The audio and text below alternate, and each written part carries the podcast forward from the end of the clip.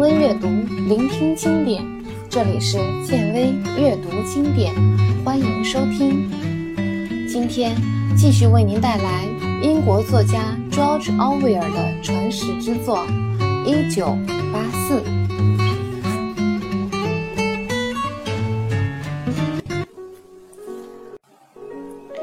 五米外的一根树枝上落了一只乌冬。那棵树枝的高度和两人的脸差不多平行，可能是因为两人站在树荫下，那只乌冬好像没有发现他们。它沐浴在阳光下，展开翅膀，又小心翼翼地收了回来，然后又低了一会儿头，像是在对太阳敬礼一般。随后，它便开始放声歌唱，歌声跌踏起伏。温斯顿和乔利亚就只是紧紧地拥在一起，听着那婉转流畅的鸟鸣。在那样一个寂静的下午，它的声音显得很大，那叫声没有停顿，声调也丝毫没有重复，一直在变化。它就这样一直不停地鸣叫，似乎是在展示自己绝佳的歌唱技巧。偶尔，它也会停下来。休息一会儿，舒展一下自己的翅膀，然后挺起那色彩斑斓的胸脯，继续放声歌歌。看着这只乌冬，温斯顿的内心产生一种莫名的崇敬之情。鸟儿啊，你是在为谁展开你美妙的歌喉？这里既没有你的伴侣，也没有你的对手，你为什么独自站在枝头？你又是为了什么而如此欢快地歌唱？他突然想到，如果这里装有窃听器的话，自己和乔利亚说话的声音那么低，估计窃听器只能听到乌冬的叫声。也许此刻正有一个手头像甲壳虫一样的家伙在窃听器的那头偷听呢。那就让他听听这鸟儿的歌声吧。鸟儿不停歇的歌声，把他从想象中拉了回来，驱散了他的猜测和怀疑，像是醍醐灌顶。瞬间茅塞大开，那一刻他没有了思想，仿佛整个人与树叶间洒落的阳光融为了一体，只剩下感觉。自己的怀抱里是姑娘柔软的腰肢，那样的温暖。他转过他的身子，面对面，两个人的身体贴在了一起。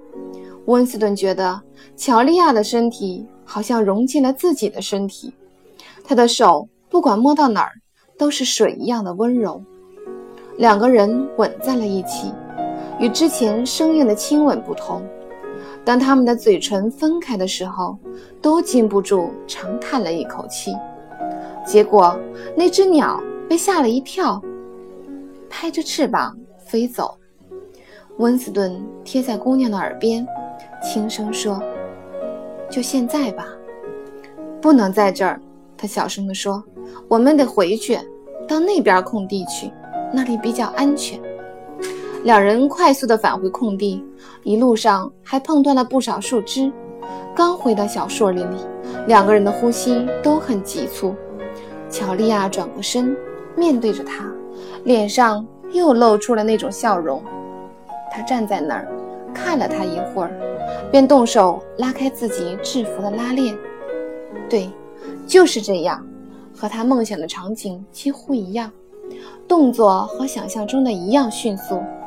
他把脱掉的衣服随手扔在一边，那姿态也是同样的曼妙，仿佛随手扫除了世间的文明。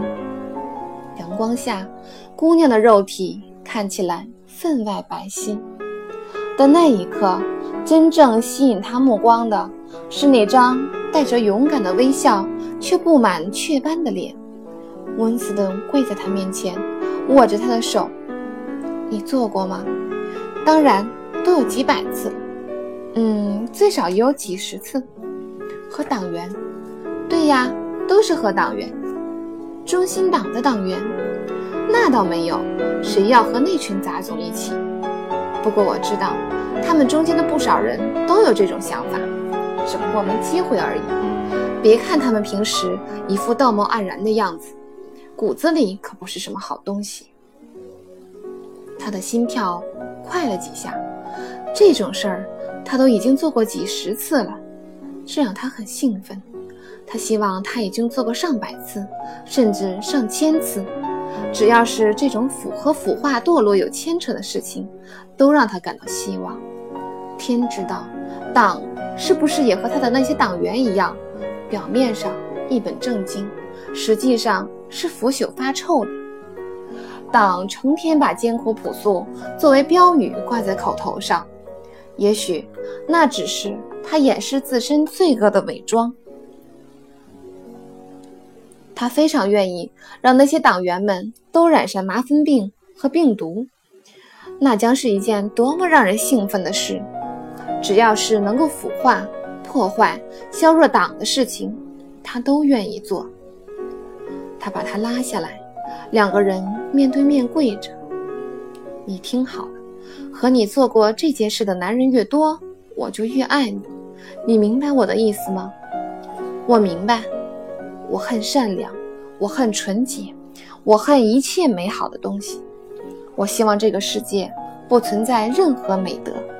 我希望所有人都腐化堕落。哦，亲爱的，那我是你的绝配。我骨子里就是腐化堕落的。你喜欢这东西吗？不单只是说我，还有这件事情本身。是的，我爱这件事情。这正是温斯顿想听到的话。这不仅仅是对一个人的爱恋，更是一种本能，一种动物的本能，是一种简单直接的欲望。它是一股力量，能把党完全搞垮的力量。他把它放倒，压落在风信子的草地上。这一次，他们很顺利。没多久。他们在心脏的跳动恢复到正常速度后，在兴奋愉悦中分开了彼此的身体。阳光照在身上，暖洋洋，让人渐渐有了睡意。温斯顿拿手盖过制服，两个人很快就睡着了。大约半个小时后，温斯顿先醒了，乔丽亚枕着自己的手掌，还在温睡。温斯顿坐起来，仔细观察他那张布满雀斑的脸。这张脸上只有嘴唇还算美丽，仔细看，在眼角处还能发现一两条皱纹。浓密的黑发很短，但是特别柔软。温斯顿突然想到一个问题：他还不知道乔利亚姓什么，住在什么地方。熟睡的乔丽亚看起来是那么的无依无靠，这具年轻又健康的躯体让他心中充满了怜爱和强烈的保护欲。在榛树下听冬乌冬唱歌时，他的心中也有一股柔情，但当时的感觉和现在完全不同。那时是盲目的，没来由的。他轻轻地拉开盖在他身上的制服，看着那白皙的身体，他想到，在以前，一个男子看到女子的身体就会产生欲望。这是一件非常单纯的事情。现如今，纯粹的爱情不见了，纯粹的欲望没有了，所有纯粹的感情都夹杂了太多的仇恨和恐惧。温斯顿想。他们刚才所做的一切都是攻击党的政治行动，他们的每一次拥抱都是一场战斗，每一个高潮都是一次胜利。乔利亚醒了，也许这里我们还能再来一趟。一般情况下，在同一个地方待上两次应该没问题，他说道。只是以后的两个月内，这个地方是不能再来了。他醒来后，神情举止就变了，像是换了一个人，动作警觉又利落。他们穿好衣服，在腰间扎好那条大红色的带子，然后便开始着手安排剩下来该如何回去的事情。在温斯顿看来，由他来安排这些事情，似乎是天经地义、再自然不过的事情。很显然，这姑娘随机应变、处理实际事宜的水平是温斯顿望尘莫及的。多次集体郊游活动的经验让乔丽亚对这一带的情况极为熟悉，可以说是了如指掌。与来时不同，她为温斯顿安排的是一条全新的回程路线。依照安排，温斯顿得从另一个车站返回伦敦。返回时，无论如何绝对不能走来时的路。他严肃地告诉温斯顿，那神情和口吻像是在宣读一条不可违背的原理。按计划，乔丽亚会先行离开。他要求温斯顿自己离开后，再等上半个小时，才能离开这片小树林。分手的时候，乔丽亚还告诉温斯顿一个地址。并约好四天后，两人下了班便到那里碰面。那个地址是位于贫民区的一条街道，附近有一个喧嚣的露天市场，平时都是人山人海，非常热闹。他会装作一副要买丝线、鞋带之类小东西的样子，先逛逛那些货摊。如果觉得没什么问题，比较安全，他会在他靠近时。搓搓鼻子作为暗示。如果发现他没有做出暗示的动作，那么温斯顿只能假装陌生人，直接走过去。如果幸运的话，也许可以利用熙攘的人群，两个人安全地说上一会儿话，顺便确定下次见面的细节。我要走了。看到温斯顿记住自己交代的事情后。他便立刻说道：“我必须在晚上七点半之前赶回少年反性同盟，我还要义务为他们发两个小时的传单，或者做两个小时别的什么事儿。你说是不是很讨厌？帮我看看头发里有没有树叶，没有吗？那顺便帮我梳梳头发吧，好不好？好了，那么亲爱的，再见，乔丽亚。”一头扎进温斯顿的怀里，狠命地吻住他，然后起身拨开小树苗，悄无声息地消失在树林深处。直到这一刻，温斯顿发现自己还是没弄清楚这姑娘的具体姓名，也不知道她住在哪儿。其实这也没什么关系，毕竟他们现阶段只能在野外幽会。绝不可能相互通信。在此之后，他们再没去过树林中的那片空地。整个五月份，他们有一次机会再次发生了关系。三十年前，一颗原子弹把一片地方变成了废墟，那里有一座被炸毁的教堂。他们约会的地点就是教堂里的钟楼。乔利亚对这个地方也很熟悉，那里很隐蔽。也很安全，仿佛就是为他们而存在的。只是在去那个地方的路上，总是危险不断。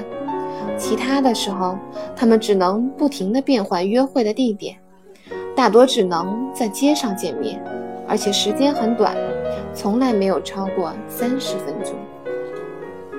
这种情况下，两个人只能随便聊聊，在拥挤的人行道上。他们就那样一前一后，慢慢地顺着人群走。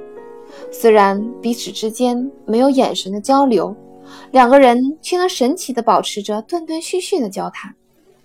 那种感觉很像灯塔的指示灯，一下亮，一下灭。一旦看到身着党员制服的人靠近，或是附近有电子屏幕时，他们便会默契地不再说话。过个几分钟，觉得安全了，两个人再继续刚才被打断的谈话。到了下次见面时，两人也用不着提示，还能立马接上，继续聊下去。乔丽亚还给这种谈话起了个名字，叫做“分期谈话”，而且他对这样的谈话方式似乎非常在行，而且技巧娴熟，说话的时候根本不动嘴唇。温斯顿对此惊奇不已。在后来将近一个月的时间里，他们几乎每个晚上都这样见面。在此期间，他们只有过一个亲吻。当时他们正走在一条小街道上，只要离开大街，乔丽亚便不再开口说话，所以两个人就静静地走着。突然，一声爆炸的巨响，天空中瞬间黑茫茫一片，地面上也震动不止。温斯顿被巨响震晕了，摔倒在地上，有一些皮肉伤。他怕极了，心想准是有火箭在附近堕落了。他猛然看见乔利亚就躺在距离自己几厘米外的地上，脸上没有一丝血丝，连嘴唇都是白的，死一般的苍白。他死了，这个念头在温斯的脑海里一闪而过。他顾不得身上的疼痛，爬起来。把乔利亚搂在怀里，一阵狂吻。当嘴唇触碰到她时，他才发现乔利亚还活着，她的脸还有温度，暖暖的。温斯顿的嘴里亲的满是粉末，原来他们的脸上落了一层厚厚的泥灰。